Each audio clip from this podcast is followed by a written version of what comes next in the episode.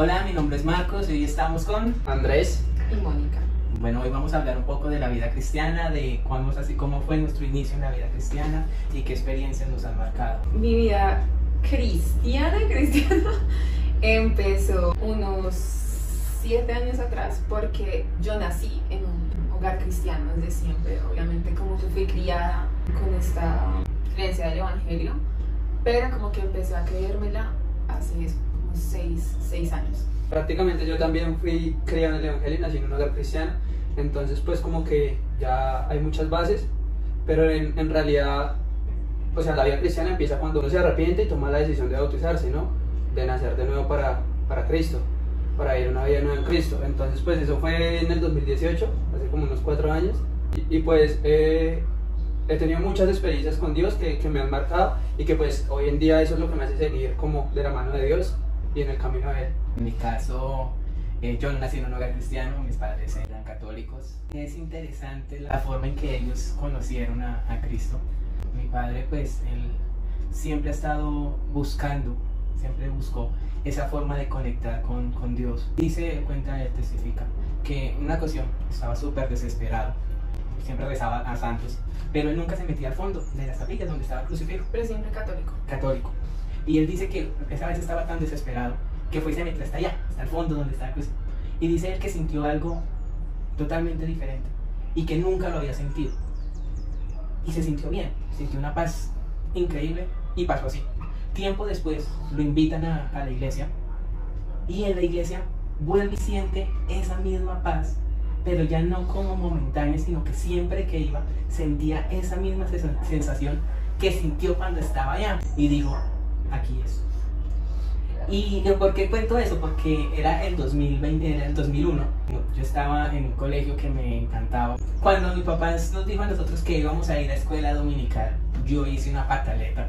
Porque yo dije, yo no voy a dejar mi colegio por asistir a otro colegio. Y mi papá me, me, me acuerdo que me dijo, es que no es para que cambies de colegio, sino para que vayas y asistas a escuela dominical los domingos. Y empezamos nosotros, eh, yo y mis dos hermanos, empezamos a asistir solos los domingos a la iglesia. Empezamos a ver ese, esa transformación que iba viendo en mi familia. No, no lo sentía tanto propio, aunque nosotros nunca fuimos que de esas personas súper groseras ni nada, sino que siempre fuimos eh, criados con con respeto, que las malas palabras no. Entonces, para nosotros no era como un cambio tan, tan drástico de que, venga, venimos de un hogar que peleaban, que se agarraban, no, sino que fue más como un, un cambio más de cambiar de religión, o lo veía yo así en ese momento. Y me cuestionaba mucho, porque mi vida cristiana tiene que eh, diferenciarse o ser tan diferente a mi vida social y se tiene que meter dentro de mi vida social.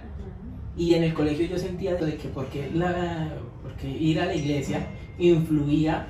Y era como ese, ese cuestionamiento hasta que eh, para el 2005 salgo del colegio y digo, venga, ya había tenido experiencias con Dios, vigilias, en ayunos, mi vida cristiana como que empezaba a, a fortalecerse y, y, dije, no, ya es hora, tomo la decisión de, de bautizarme. Y lo gracioso es que me pregunta el pastor, Marcos, eh, te están forzando, tus papás son los que están diciendo bautícese. Le dije, pastor, en realidad en estos momentos mis papás no saben que me voy a mandar a bautizar. Wow. Y era un 31 de diciembre a las 3 de la tarde y pues eh, los bautismos se realizaban en la noche, la hora de antes del culto.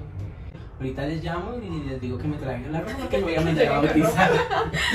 sí, así total. Y cuando ellos llegaron, pues el pastor, como yo era menor de edad, tenía 16 años, el pastor les pregunta a ellos de nuevo y pues ahorita nos enteramos que se quería mandar a bautizar. Y fue interesante porque antes, en el colegio pues compartía con un amigo que era testigo de Jehová y pues no se sentía uno tan solo de, venga, que es que van a hacer celebraciones religiosas y, y como ellos son mucho más celosos en cuestiones de asistir a capillas, asistir a, a eventos religiosos. Entonces yo me le pegaba a él yo creo que para mí sí fue demasiado diferente porque, claro, uno nacer en este ambiente cristiano, como de que todo es eh, un poco una burbuja, de que todo es muy sano, cuando empiezas a conocer cosas, cosas del mundo que son atractivas a tus ojos. Entonces ahí como que viene un poco esa lucha y por lo menos en la parte del colegio sí era como, ok, o sea, los cristianos son mis papás, yo sigo y sí me gusta desde siempre. Creo que los pastores que he tenido me han, me han influido un poco o mucho a, a servir, que creo que esa es una de las, de las cosas por las que yo creo que continúo también acá en la iglesia fuertemente el servicio a Dios. Y yo tenía, yo iba a cumplir 14 años. Pues yo le estaba huyendo de cierta manera al, al bautismo porque yo no estaba convencida, yo estaba empezando a tener como ciertas dudas de quién es Dios en mi vida, por qué estoy haciendo lo que estoy haciendo. Empieza obviamente la etapa de adolescencia donde los chicos eh, salir con mis amigas o claro, las modas están haciendo tal cosa, están haciendo tal otra. Y a mí sí me, mi pastor, me monté la perseguidora y me veía, cuando te vas a bautizar? Y te vas a bautizar, y te vas a bautizar, y era como, Dios mío, tanto que claro, o sea, de verdad, yo a veces ya no iba a veces a culto porque no quería que el pastor me dijera que se me iba a bautizar, porque yo no quería bautizarme. Ese ya, yo dije un día como, no voy a bautizar como para salir de eso, es una cosa que yo creo que a corto o largo plazo voy a hacer. Y si no, pues ahí como que lo tengo. Entonces llegó el día de mis 14 años y ese día me bauticé. Pero para mí ahora es un poco triste porque si me hubiera gustado de verdad sentir ese día como una súper alegría de estar convencida de que era lo que quería hacer, porque para mí de cierta manera fue como yo continué mi vida normal. Más como un rito que como, lo- como el nacer de Como nuevo. un renacer, que es maravilloso y ahorita, claro, cualquier persona se bautiza y yo soy la primera que se vaya llorando Sí, de, ay, bonito. Dios mío, es tan lindo eso. Pero claro, para ese momento era como salir de ese paso que me tocaba dar. Y el colegio, la verdad, fue súper relajado para mí, porque pues terminé como en un colegio de chicas y pues era, era todo muy normal. Llego a la universidad y escojo estudiar artes, que no es una carrera muy ah, normal de estudiar Y en la Tolima. y en la Tolima. Entonces, amé esa carrera de principio a fin, pero tiene un ambiente pesadito. Ambiente que a veces mis propios amigos me decían como, yo no sé tú cómo haces, porque a mí me tocaba viajar un montón. Y me tocaba irme con ellos de fiesta, no sé qué, como, no, ¿tú cómo haces para no tomarte ni una cerveza y estar con nosotros dos, tres de la mañana acá? O sea, de lo que sea. Y una cosa maravillosa que mis amigos me dejaron fue verlos tomar a ellos. O sea, saber que yo jamás en mi vida quería llegar a esos puntos a los que ellos llegaban cuando tomaban. Era como, Dios mío, gracias. Es, es, es, es interesante Ya. este tema porque en serio uno hay veces se convence de, de lo bien que está uno. Es así. Por O sea, los otros. Uno dice, venga, en serio, gracias a Dios, yo jamás he llegado a ese estado. Ujú. O de perder la conciencia o de no saber dónde estoy. ¿Quién soy? Como... Sí, o de llegar a en serio estar arrepintiéndome el día anterior de algo que Claro, hice. ¿no? O sea, eso me parecía a mí. Y de hecho, muchas veces me tocó ser como la mamá del grupo, porque mis amigos tomaban unas decisiones horribles. Y como, Dios mío, ¿por qué lo hacen? Y cuando habían días que sí era como, pues tomémonos algo, sí. O sea, primero tenía toda la libertad del caso porque estaba lejos de mis papás. No había nadie que, digamos, acá en la misma, en la misma ciudad que dijera como, ahí les voy a contar, no, nadie. Entonces tenía como esa libertad y decía como, ok, hoy me voy a tomar una cerveza con mis amigos. Y llegaba alguno de mis amigos más cercanos y era como, a Moni no le ofrezca cerveza, Mónica es cristiana, uf, me sacó que me acordaba. Y empecé a tomar como ese tipo de conciencia con mi vida. Y ya, cuando como que me convencí de eso, porque siempre había estado como en una tibieza espiritual de que he visto lo que hace Dios en mi vida, he visto lo que Dios hace en mi familia, me ha sanado múltiples veces, he visto milagros que, que son de otro mundo. Y creo que eso nos pasa a todos. Claro, pero era como, qué lindo, pero pues es que, ay, Dios mío, entregarme a Dios completamente, o es que, ah, como que tomar esa decisión. Una vez se hace como que la vida tan difícil cuando es tan fácil y tan bonito con Dios, que claro, cuando yo terminé la universidad, yo creo que una de las cosas que, que en mi vida fue lo peor y lo mejor fue terminar mi universidad por la tesis, porque fue horrible y casi me muero. Pero eso me llevó un montón a acercarme a Dios y a creer en Él y a confiar en Él. Porque una de las cosas que yo tenía era como que yo decía como yo no quiero buscar a Dios cuando yo esté mal.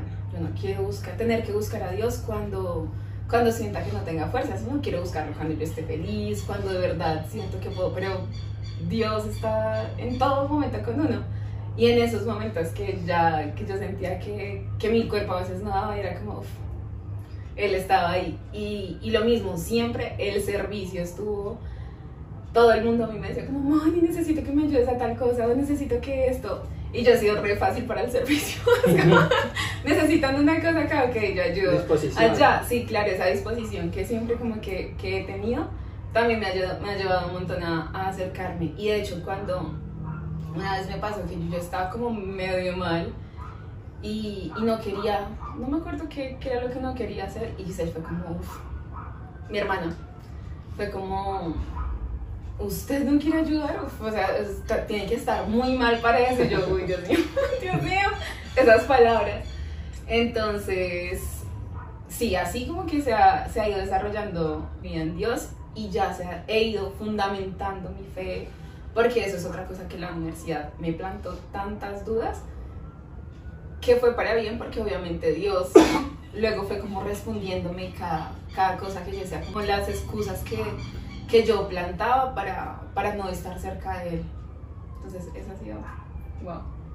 Bueno, yo creo que eh, yo me bauticé a los 18 años porque la verdad tenía muchas dudas. O sea, yo pensaba que, por ejemplo, yo me bautizo y no, para seguir fallando a Dios, que seguir haciendo lo mismo, o, o, o que tal que yo cometa un pecado que como que no tenga Perdón. perdón. Entonces, o sea, un- son, son bobadas, pero que como que lo, lo, lo paran un poquito a uno, lo frenan un poquito.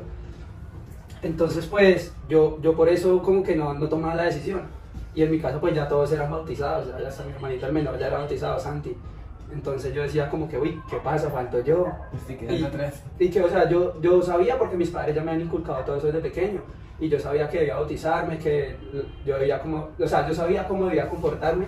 Y, y entonces yo decía, ve, pero yo por qué no he tomado la decisión. Y, y una vez mi mamá me puso a escuchar una canción y, y pues gracias a esa canción eso también me ayudó mucho a despejar muchas dudas. Y desde ahí fue como que yo empecé a, a, a cambiar muchas cosas en mi vida y tomé la decisión de bautizarme. Como decía Moni ahorita, pues uno en el colegio también, o sea, le ofrecen de todo. Y, y esa época es, es muy bonita, pero ahí es donde uno también pues eh, debe mostrar esos, esos valores que los padres le han inculcado a uno desde pequeño. Y, y también en el colegio pues yo probé muchas cosas. Tal vez no llegué a, a probar vicios, pero sí probé cosas que mis compañeros hacían, que no, o sea, no son como tan de allá, pero tampoco son de acá, es lo que mis padres me han enseñado, ¿sí? O sea, son cosas, son cosas que de verdad yo las hacía, pero no sentía que, me llenaran en, en sí. Entonces, eh, nuestros padres pues desde siempre nos habían enseñado que, que nada llenaba al hombre, sino Dios, la presencia de Dios con uno. Entonces, pues ahí fue cuando tomé la decisión y, y quise bautizarme, o sea, dar, e- dar ese paso de arrepentimiento y empezar a vivir una vida con Dios. Y yo sabía, o sea, ya mis padres pues me habían explicado también de que si yo fallaba, pues lógicamente ya tenía a Dios ahí y, y pues pedía perdón y, y continuar.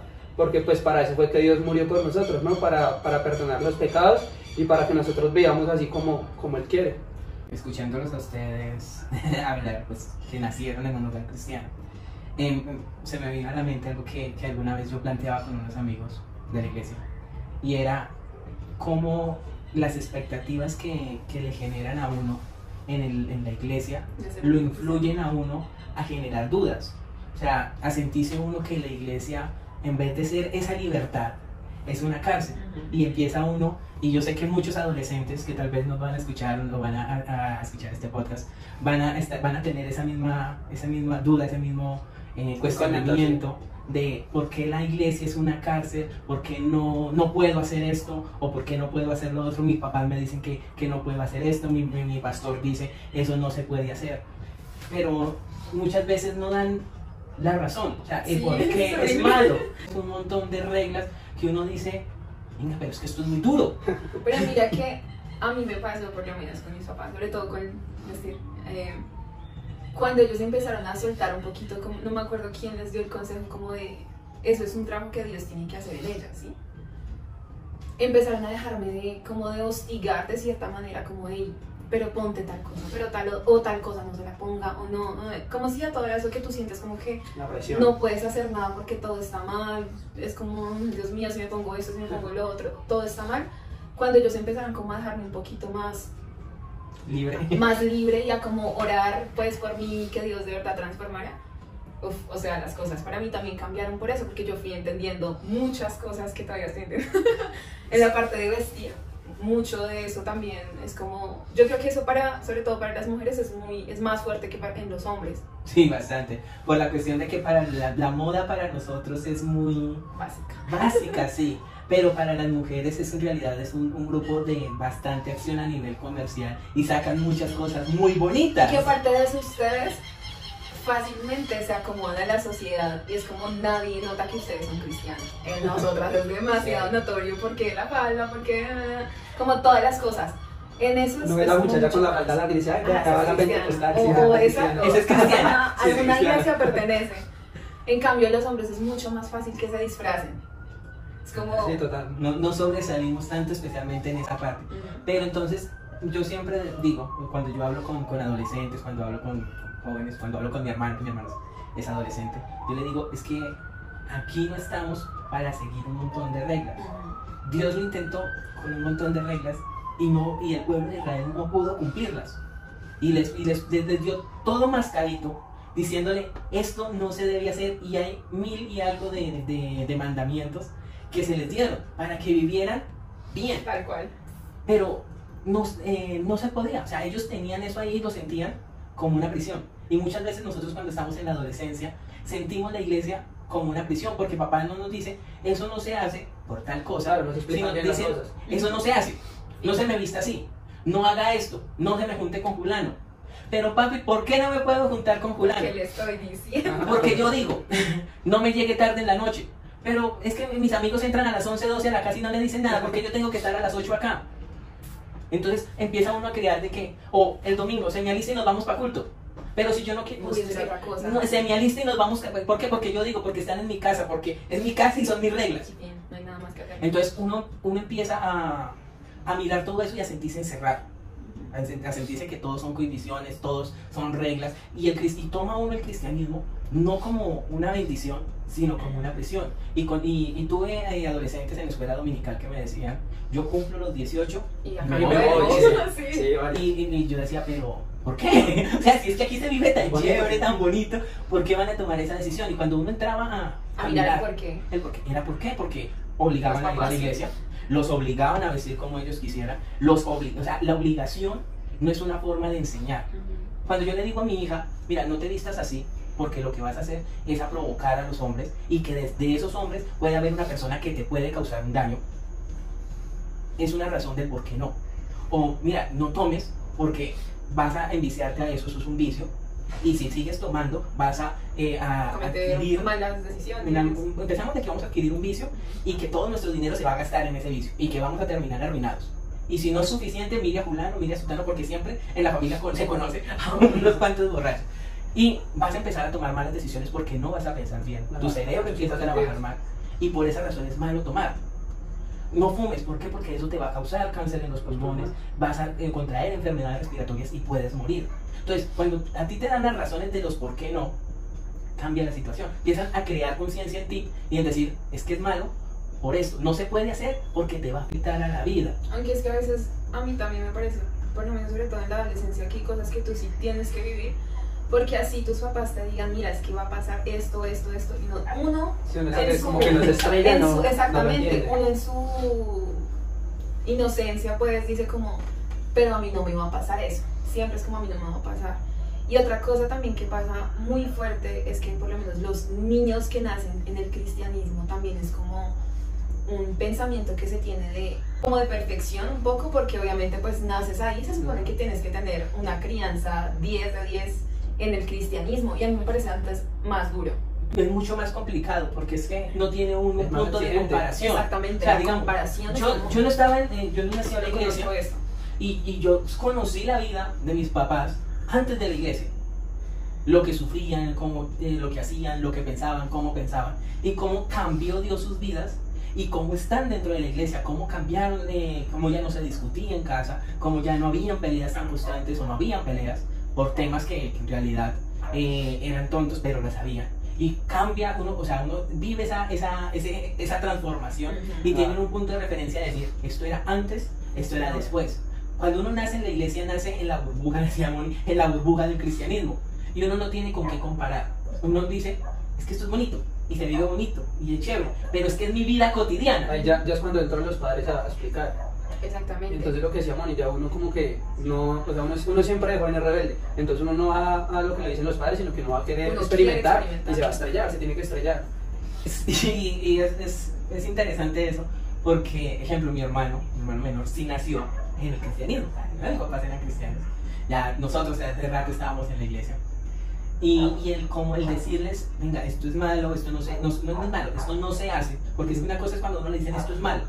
¿Y malo por qué? Porque es el. A diferente de decirle a usted, no se hace por tal cosa, No o no es hacer, bueno sí. por tal cosa. Entonces yo, le- yo cuando hablaba con él, o cuando hablo con él, yo le digo, mira, lo que nosotros le decimos a usted es para que usted no lo cometa, para que usted no tenga que pasar por lo que ya otro vivió. O sea, es como el punto de, es como la experiencia de uno hacia usted. ¿Para qué? Para que no lo cometa.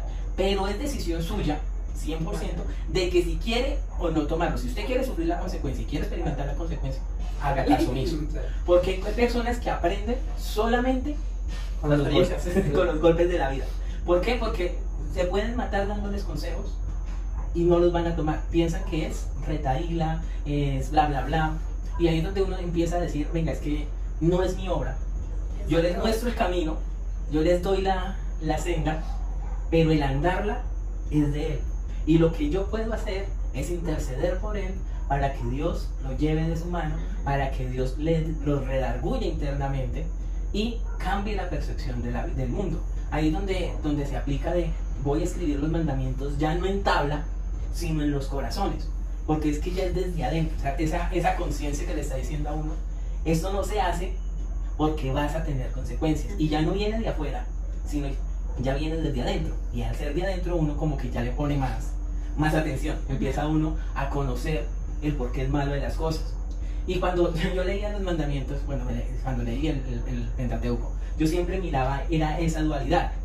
Siempre el mandamiento y por qué se daba. Sí, hasta la explicación. Entonces, ah, que hay un mandamiento que, que es muy interesante y que es algo raro, porque decía que nunca cosa el cabrito en la leche de la mamá. ¿Qué? Uno dice, ¿por qué? Como el de ame a sus enemigos. Algo. No, no, no, pero es que ese mandamiento era, es chistoso. No hierva el cabrito en la leche de la mamá. ¿Qué? O sea, puede hervirlo en la leche De de cualquier- cualquiera otra, pero en la, el de la mamá, no. Y cuando uno se pone a estudiar el porqué de eso, es que como el ADN es el mismo, como la- el- es básicamente la, la línea genética es la misma, se vuelve tóxico la carne del, del cabrito. Y terminaba en una intoxicación para el que se lo comiera. El no comer cerdo. Ya, que- y, y uno no comprende el por qué. Pero cuando a uno llegan el- los, los especialistas, los, las especialistas en comida le dicen, es que el cerdo tienen que cocerlo muy bien, porque si no se van a enfermar, porque la cantidad de, de bacterias, la cantidad de parásitos que tiene el cerdo es mayor al de las vacas, es mayor a la de las ovejas. Entonces, y teniendo en cuenta de que estamos hablando de ahorita que tenemos una eh, ciencia mucho más avanzada, investigación mucho más avanzada, Pero es que, mira que, o sea, los humanos somos terribles, porque por lo menos, que mi mamá nos decía, no me acuerdo qué era lo que ella siempre nos repetía, pero entonces apenas lo escuchamos con mis hermanos. De otra persona fue como, oye, sí, y era como, yo se los he dicho toda la vida, pero se los viene y se los dice otra persona y lo creen. y Y entonces, claro, es lo mismo en la vida cristiana. Tus papás están todo el tiempo como ahí, no hagas esto porque es que te va a pasar. Y a veces se lo dicen con amor, con todo el, eh, el cariño pues posible. Pero uno, como está en su ceguera de no, yo quiero hacer tal cosa, Terco. tiene que ir a hacerlo. Y, y de cierta manera eso a veces también tiene que suceder. Obviamente pues tampoco dejar, dejar que pase pues a tanto porque por lo menos en mi adolescencia me tocó vivir mucho amigas que crecían conmigo en la, en la iglesia y tenían papás que las ahogaban. Hablo pues sobre todo niñas porque pues fue, fue con quienes más vi eso, de que sus padres las ahogaban tanto al punto que era como si las iban a castigar. Ya ellas estaban como así tan acostumbradas a, que, a esos castigos que pues ya les valía, ya hacían lo que quisieran porque ya sabían que igual las iban a castigar. Y entonces era como, pues ya igual sé lo que me va a pasar, entonces no me importa, lo Es hago. que embarrémosla ya completa, ya, ya me van a castigar Sí, es como ya, ya Igual. que y son eh, personas que a veces no continúan en la iglesia.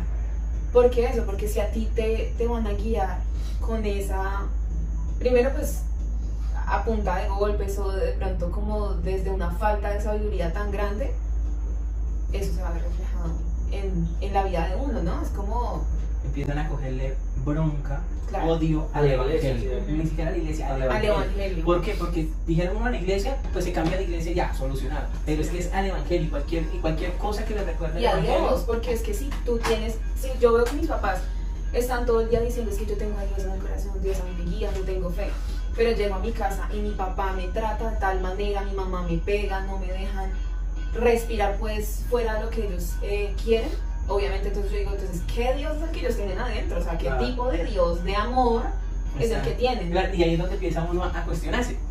Empiezan a decir, venga, si este es el Dios de amor que ellos predican, el de odio. entonces esto no me sirve. Y Ajá. lo contrastamos también con lo que vemos en, en la televisión, con lo que nos- ahora estamos en la universidad y nos empiezan a hablar de historia, nos empiezan a hablar de, de un montón de, mm, de- Mitología. no tanto mitología, sino de A mí- acciones que, que hacía la iglesia, que la iglesia Sí. hacia los pueblos, hacia lo... Y uno dice, venga, mis papás están hablando de un Dios de amor, pero me tratan a mí fatal. Voy, a la- voy al colegio, voy a la universidad y me dicen que asesinaron, que, eh, que mataron poblaciones. ¿Dónde está ¿Dónde Dios? está ese Dios de amor que tanto me predica? Pues yo prefiero no tener a nadie. Ujú. O sea, si ese es el Dios que me están predicando a mí, venga, yo mejor solo. No, pues, sí. O, venga, pero es que yo estoy en la casa y es un montón de reglas, un montón de condiciones que no sé ni por qué. Pues yo prefiero salirme. Yo, apenas yo tenga uso de razón, de tenga eh, libertad de, de hacer lo que yo quiera, ya sea mayor de edad, yo me voy. ¿Por qué? Porque es que eso no es para mí. Y, y ese odio y, esa, y esa, ese rencor que empieza a meterse en el corazón de los, de los jóvenes, de los adolescentes, pues termina a que el muchacho esté fuera de la iglesia y después de estar fuera de la iglesia, pues como tenía tantas condiciones acá, Sí. pues quería hacerlo todo. Ajá. Sí, Y cualquier- y al hacerlo todo, pues, como lo que quiere hacer es todo lo malo que le dijeron que no podía hacer en la iglesia, pues tenemos jóvenes de la iglesia en drogadicción, jóvenes de la iglesia en alcoholismo, en prostitución. ¿Por qué? Porque como todos se lo cohibían. Y cuando salieron, se sintieron libres, pues no afrontaron las consecuencias. y que obviamente ya no se saben controlar porque están a toda hora como en esta presión que cuando tienes un poquito de libertad, es como las otras presiones, tienes que explotar por algún lado.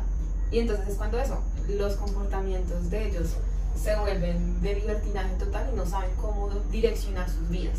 Y lo peor es que no solamente pasa en la iglesia.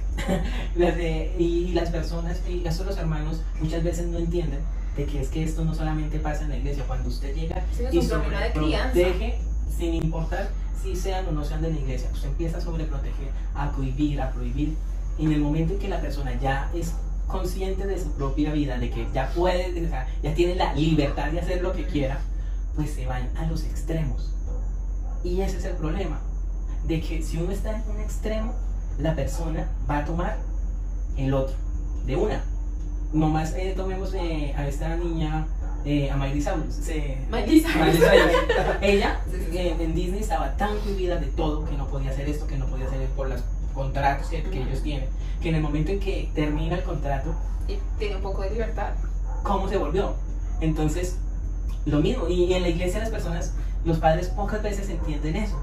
De que es que el, el- el cohibirlo a uno, el, el, el mandarlo a un extremo, no es la solución. Tampoco dejarlo hacer lo que quiera. Porque es que ese es el otro problema ahorita. De que como a mí me cohibieron tanto, Entonces, De que la libertad. yo soy cristiano, bueno, porque Dios tuvo misericordia de mí, pero es que mis papás a mí me cohibieron todo, me dijeron que no todo, me obligaban a vestirme como ellos querían. Entonces ahorita con mis hijos, hagan lo que quieran, vístanse como quieran, hagan lo que quieran, estando muy pequeños. O sea, todavía no tienen conciencia del ser. Y es donde uno como padre tiene que marcar los lineamientos para que cuando tengan la conciencia del ser, ya pueda decirles uno, esto no se hace por esto. E incluso desde pequeños uno siempre darles no es darle la razón del por qué no. Y de ahí viene también el instruir al niño en su camino. Ajá. Porque de hecho, ¿ibas a decir algo? Que ahí también podemos entrar a hablar desde el principio de la creación con la libertad que Dios le dio al hombre de escoger. Claro. Pero es que, o sea, como dice la Biblia, el, el corazón del, del muchacho está ligado al, al hacer el mal, al, al pecado, ¿sí? Y el corazón del, del hombre está ligado a la desobediencia. Entonces, pues, uno como que siempre quiere hacer lo que, lo que bien le parezca. Y uno no tiene en cuenta el concepto de Dios, entonces ahí es cuando el hombre falla. Adán, Adán falló porque no tuvo en cuenta lo que Dios le había dicho. Y decidió pecar comiendo del árbol que el Señor le había dicho que no comiera. Una cosa que, que me acabo de acordar y me parecía siempre súper chistosa de mi papá era que cuando yo iba a viajar en la universidad, yo me tenía que ir, que ir a veces cuatro y media de la mañana, no sé qué, y casi siempre, o sea, si nos paraban los dos como a despedirme, siempre era mi papá. Y mi papá me abrazaba y me decía como hija, de toda cosa guardada, guarda tu corazón porque el man la vida. Y yo como papi, ya me lo sé, yo como lo sé, yo lo abrazaba y me parecía... Pero ese versículo empezaba a Claro, que reventarme la cabeza. Mira, Dios mío. Conmigo era mi mamá y era con Daniel. Y Daniel propuso en su corazón no contaminarse con la comida del rey. Y siempre, y estaba yo no sé, aunque como les digo, yo nunca fui de las personas que, que, me, que en mi adolescencia o que en el colegio era, no. Pero siempre era, mami, que, que, vamos a hacer algo en el colegio. De Daniel tanto así que yo le dije a mi mamá en ese momento, le dije, ¿sabe qué, mami? Tenga un hijo y llámelo Daniel. Para que para que Y dicho y hecho, como a los seis meses ella quedó embarazada. Y al niño, ¿cómo le pusieron? Daniel. Pero era- siempre era eso. Daniel propuso en su corazón no contaminarse con la comida No, mis papás conmigo era todo me es lícito, pero Ah, no no, todo me conviene, todo me es lícito, todo me edifica. Entonces Claro. eso, eso es lo que hizo Moni, entraba como a Y martillarse son así cosas la que, cabeza. que eso, como que a ti te empiezan a marcar y, y lo mismo, yo me iba de viaje y yo tenía la libertad de hacer lo que quisiera porque nadie les iba, nadie le iba a decir a mis papás como Mónica está haciendo, no está haciendo. Pero a la hora de yo tomar mis decisiones era como... No sabía qué hay. Tengo que guardar mi corazón. sí, es ahí la, en, en la mente le estaba diciendo a uno. Y es- sí, o sea, cada uno tiene su, Tiene su su versículo. Sí, sí. El, el versículo que, que, que los papás utilizaban como para martillar y como para generar esa conciencia de que tenga cuidado con las decisiones que toma porque ellas traen consecuencias. Y yo creo que también como padres, que me parece una responsabilidad súper difícil, empezar también a soltarle como esa cuerda al hijo para que vaya tomando sus decisiones, también es una cosa que, que tienen que sabiamente aprender cuándo hacer. Porque es lo que digo, cuando ya en la universidad mis papás veo yo que me empiezan a, a dar ciertas libertades en que yo tenía que ser más responsable de tomar mis decisiones, de, hey, Mónica, haz esto, haz lo otro. Es también ahí como la sabiduría de los papás tan importante de, de que me están dejando a mí también tomar esas decisiones por las cuales, o sea, o más bien con las que ellos me han criado, ¿sí? Que ya, porque Ya. no toda la vida van a estar ellos diciéndome, no se- "Ey, esto no se hace, eso no, sí, como guiándome a toda hora, no, tengo que yo también empezar a tomar responsabilidad de mi vida como cristiana y, y de mi vida en general. Entonces, también que los papás aún empiecen como a soltarle pues la cuerda y dejarle también esas libertades como para una responsabilidad propia, también me parece genial cuando los papás lo hacen bien. En mi caso, eh, con mis papás, o sea, yo siempre he dicho que mis papás, a mí, yo nunca me, me tocó pedirle permiso a mis papás. O sea, ah, papi, te- me, te- me deja ir, me, no, Ya vengo. era más eso, era como, eh, mami, voy a llegar tarde hoy por tal cosa, Ujú. o hoy me toca quedarme en el colegio esta tarde por hacer esto, porque pues en realidad nunca, como que tenían ese, ese, ese, o sea, nunca perdí la confianza que ellos me tenían. Y dos, eh, pues por lo general siempre eran por cuestiones de, del colegio, de estudio, que tenía que, que llegar de pronto a deshoras o llegar un poco tarde. Y pues también que desde muy pequeño eh, tenía responsabilidad, porque pues era el mayor de, de, de, dos, de tres hermanos, pues siempre tiene uno como esa carga de, de ser el responsable de ellos y que cuando mis papás ambos tenían que salir, pues yo era el que tenía que cuidar a ellos o que era el mayor, entonces era el que le iban delegando más responsabilidad. Entonces como que también le da uno un cierto nivel de, de madurez y de empezar a ver las, las cosas de, de una forma más lógica, más pensante de que venga, esto no lo puedo hacer porque es malo y que también otra cosa es como darles esa, ese deseo de no tanto de, de leer la Biblia, sino de escudriñar la Biblia, entender la Biblia. Porque una cosa es que usted todas las noches lea con sus hijos un versículo. Como una rutina. Ajá, se vuelve como un cuento de hadas, que llega usted y le lee el cuento de hadas y la persona se lo sabe de memoria, pero nunca sabe el ¿Qué porqué de esas palabras. Como cuando le decían a uno, el que habita la abrigo del Altísimo morará bajo la sombra del Omnipotente. Y ese era un versículo que todos los días me repetían. Entonces, ¿Por qué? ¿cuál es la razón de es ser? un hipotético. ¿Qué Ahora- cura? Y uno, ¿cómo así que al abrigo? ¿Cómo la- a la sombra? ¿Cómo estoy yo a la sombra? Entonces como que uno dice, mm, no empieza a encontrarle un sentido a lo que ellos le dicen a uno. Y empieza uno a escuchar cosas, a entender, a, a, a meterse mucha información de, en la cabeza y uno dice, pues es eso, información. Versículos, uno en la escuela dominical le enseñan los versículos y le enseñan que la palabra de Dios es, es como espada, como martillo. Y uno, sí, lindo, pero ¿qué? No los martillos, eh, los cuchillos son malos. Sí, entonces Sí, claro, no, no entiende o no tiene el conocimiento suficiente para, para entender ese para tipo de cosas. Entonces uno como que empieza como a ver eso como rutina, como, ay, qué pereza, perderme la mañana del domingo solamente por ir a la iglesia y sé que me voy a dormir en la iglesia. Pero yo creería que ahí también entra como la convicción, de- porque uno tomó la decisión. Por ejemplo, mi papá me cuenta que cuando él tomó la decisión de bautizarse, mi abuelo le dijo que si él iba a hacer eso, que se olvidara que él era el papá. Pero mi papá había tenido una experiencia con Dios que solamente él la conocía y que sabía por qué estaba tomando esa decisión. Entonces yo creo que tiene que ver mucho la convicción y las experiencias que uno tiene con Dios. Mi papá, bueno, mi abuelo le dijo, usted deja de ser mi hijo si, si toma esa decisión, y a mi papá no le importó, o sea, de- dejó de un lado a su padre por, por creerle a Y Dios. ya empieza a ser, Ujú. claro, más importante esa, esa vivencia pues, que uno tiene con Dios. Ahí es donde entra eh, mucho lo que dijo Andrés al inicio de las experiencias con Dios. Uno buscar como adolescente, como joven, esas experiencias con Dios. Yo recuerdo una, en una vigilia, tenía más o menos como 13 años, 13, 14 años, y recuerdo que la predicación hablaba del servicio a Dios y que los que, los que querían servir a Dios. Y recuerdo mucho que, que yo le dije ese día cuando pasamos a la tarde, dije a Dios, venga, yo soy un niño, sé que soy un niño, pero lo que voy a hacer de mi vida, lo que quiero hacer de mi vida, es servirte. Y aquí hoy te entrego mi vida y es tuya. Y tenía como 13, 14 años. Y hoy que lo recuerdo, siempre que me arrodillo yo le digo a Dios, mi vida sigue. Y esa promesa que yo te hice allá, sigue. Y no importa el tiempo que pase, siendo yo un niño, te prometí que mi vida sería tuya y sigue siendo tuya. Y empiezan a generar esas vivencias que uno lo acercan a Dios. Y yo sé, eh, no, no es que toda la vida viva uno convencido de que Dios es real. Hay Pero porque hay momentos difíciles, sí. Lo tengo, o sea, yo tengo una, una- un testimonio de, de- de lo que fue pandemia y aunque gracias a Dios pandemia para mí a nivel de iglesia no fue tan dura como para otras personas porque el trabajo con comunicaciones me ayudó demasiado a, a, a a seguir metido en, todo lo que tenía que ver con la iglesia y no sentirme solo porque tenía que interactuar con muchas personas. Entonces, aunque estaba así de cerca, me afectó bastante el contenido que estaba consumiendo en ese momento. De modo de que el, empecé a dudar. Venga, Ok. eh, Dios en verdad existe. Nosotros en realidad cuando nos, nos morimos vamos a, a esperar una resurrección o vamos a tener una vida después de la muerte.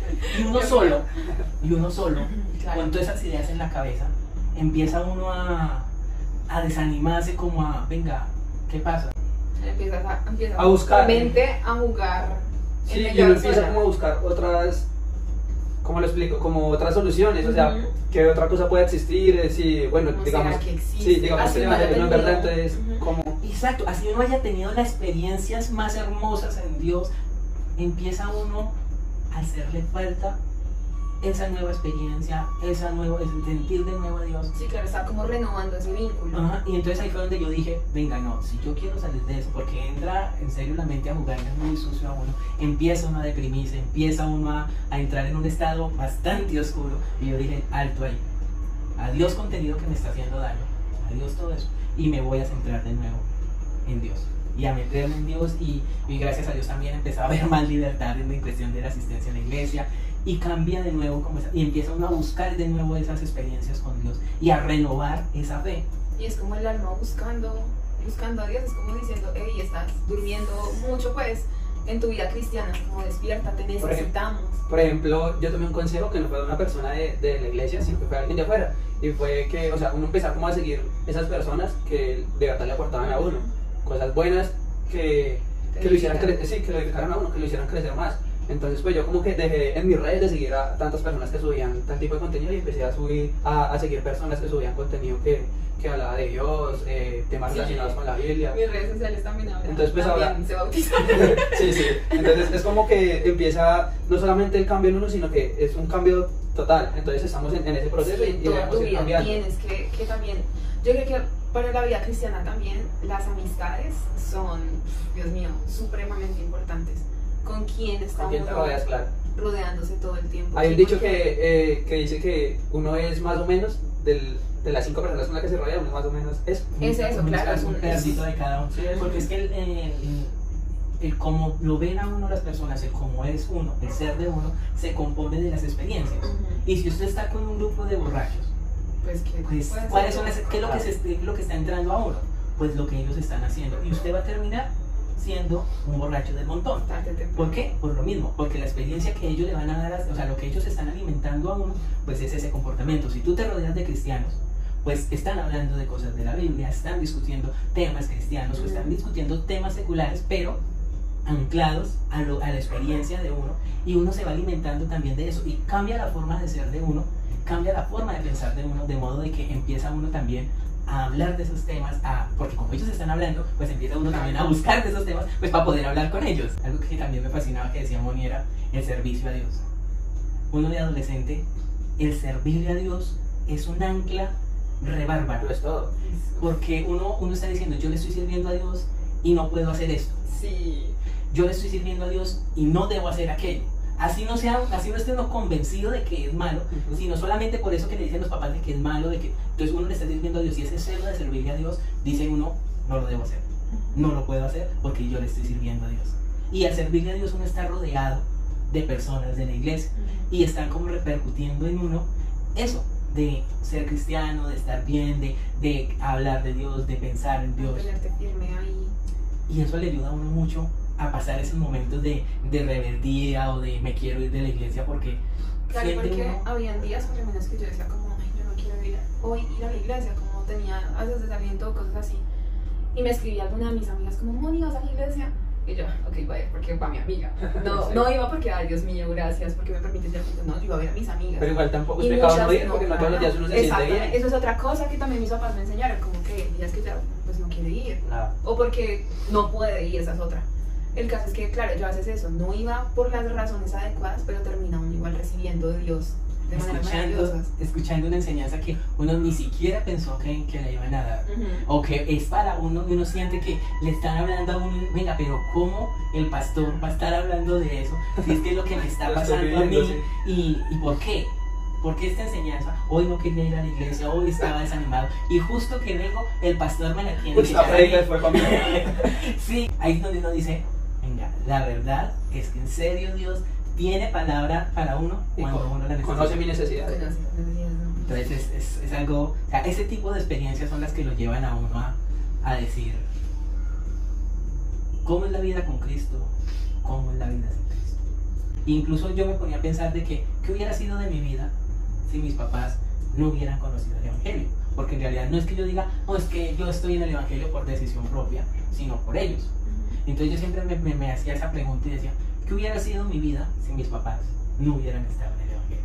O sea, ¿Cómo hubiera sido esa, ese recorrido hasta este momento si en realidad ellos no Sí, hubieran... llegado hasta ese momento también. Ese es el otro punto, que muchas veces yo llegaba a un punto de que decía, yo podía haber estado en el alcoholismo, eh, porque el, el parámetro que, que se llevaba era de pronto a caer a- al alcoholismo, eh, con los amigos con los que estaba, eh, viendo la, la forma de vida que tienen ellos, yo digo, realidad yo no estaría acá.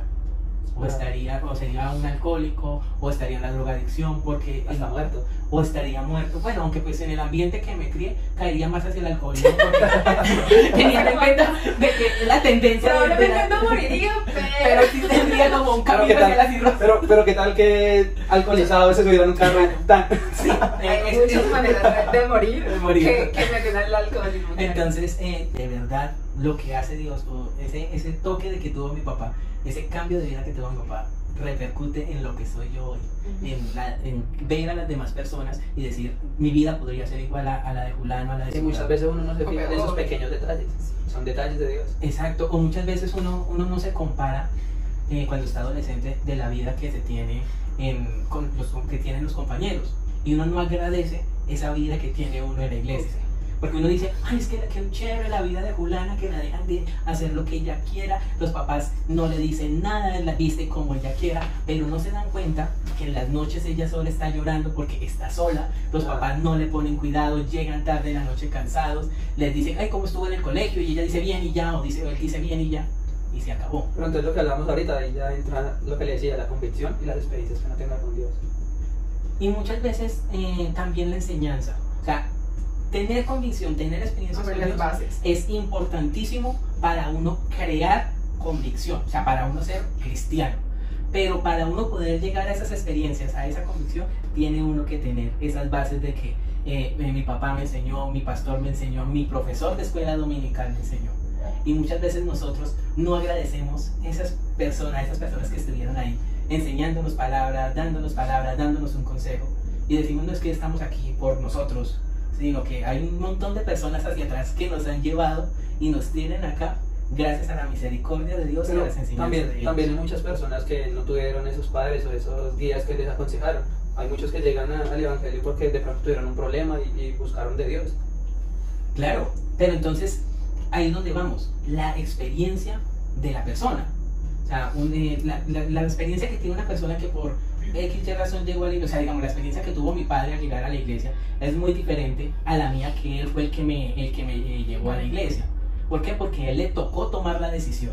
Y fue una decisión que él dijo, quiero ser cristiano, quiero bautizarme, por, por propia voluntad de él por- seguramente por necesidad. su por necesidad, por, por todo. Pero otra cosa diferente a que vos te estén llevando, te estén incul- inculcando la vida cristiana y digas, venga, yo tuve experiencias con Dios y quiero ser parte de eso, quiero que Dios sea el centro de mi vida. Entonces cambia la, la perspectiva de, de la forma en que conocemos y que, y que tomamos esa experiencia con Dios. Bueno, este tema es demasiado extenso y seguramente haremos otro. Sí, yo creo que ya toca. Una segunda parte, pero sí, ya, ya dejemos acá y igual quedaron muchísimas cosas que yo creo que podemos seguir discutiendo y hablando. Entonces ya, nos despedimos. Para concluir, entonces, uno, agradecer a las personas que han estado con nosotros, que nos han enseñado. Y también a las personas que, que nos escuchan, que nos, que nos ven, es empezar también a llenarse de ese conocimiento para no llevar las cosas a los extremos. Que empiecen a buscar y como que a, a tratar de, de entrar en experiencias con Dios. Total. Amén. Muchas gracias por escucharnos el día de hoy y vamos a estar sacando segunda parte de este tema. Seguramente.